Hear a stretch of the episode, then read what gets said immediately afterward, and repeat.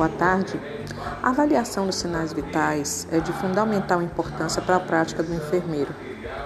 Ela dá a noção exata da estabilidade hemodinâmica do indivíduo.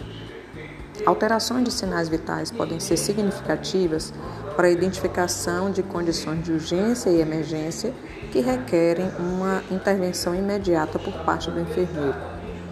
Dentro da discussão de hoje, nós vamos trabalhar com a análise de dados como temperatura, na qual vai ser medida a temperatura axilar, retal e oral, que apresentam alterações que variam entre 36 e 37,1 graus centígrados.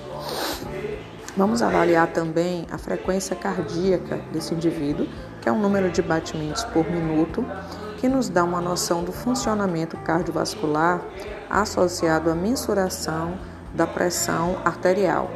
A pressão arterial é uma garantia de que todos os órgãos estão sendo perfundidos de forma adequada, porque vai nos dar um parâmetro acerca da pressão arterial média.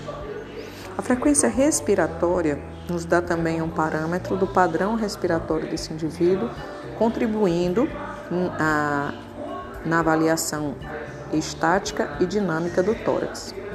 Os sinais vitais, quando alterados, eles apontam para um quadro, como já foi dito, de urgência e emergência.